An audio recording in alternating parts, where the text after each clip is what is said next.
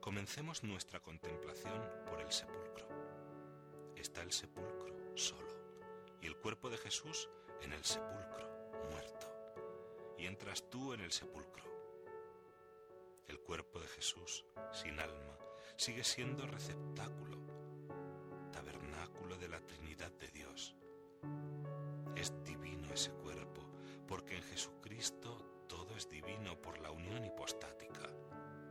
Y el Verbo sigue allí, porque todo lo que ha sucedido, como dice San Agustín, es en la carne.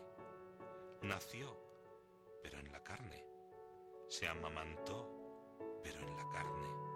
Sufrió,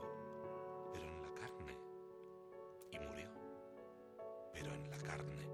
Porque Dios no muere. ¿Y cómo fue la muerte? Pues como todas las muertes, una separación del alma del cuerpo. Entonces el alma se ha separado de ese cuerpo y ha ido al seno de Abraham el alma de Jesús. Y en el alma de Jesús está unida hipostáticamente la divinidad, es un alma divina.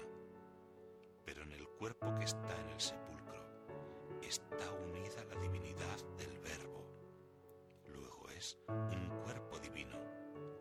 Lo mismo que una sola gota de sangre de Jesucristo tiene toda la divinidad una gota derramada en el camino del Calvario que ha dejado una piedra manchada.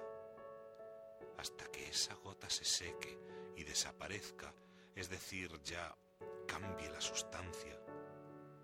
Mientras esa sangre es sangre, uno que hubiera cogido esa gota en el dedo tiene aquí toda la divinidad, como el que coge una partícula del Santísimo Sacramento, porque está Dios entero ahí las gotas de sangre que han caído en el Calvario, que han dejado manchado el madero, mientras han permanecido como permanecen en ti las especies sacramentales en el momento de comulgar.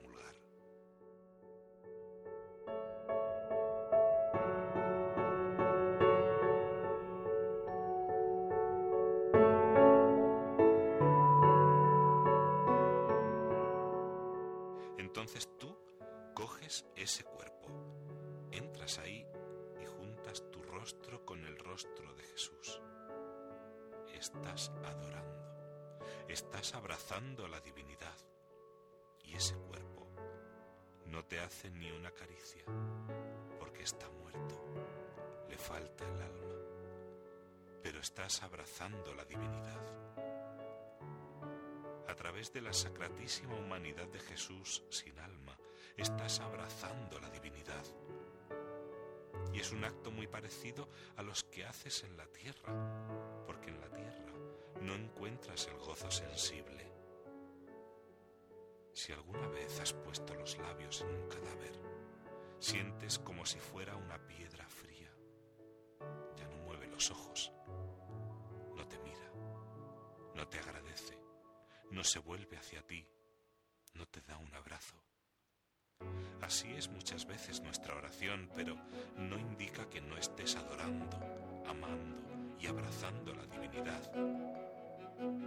Aunque la divinidad no te da a ti ninguna muestra, porque estamos todavía en esta vida y estamos aquí en plan de merecimiento, como dice Jesús a Gabriela Bosis.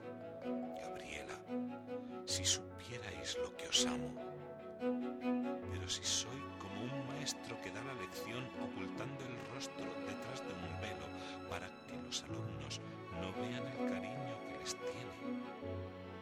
Y en algún momento le dice, si vierais las cosas que hago con vosotros, os escandalizaríais. Claro, ¿cómo no lo hace de una manera sensible?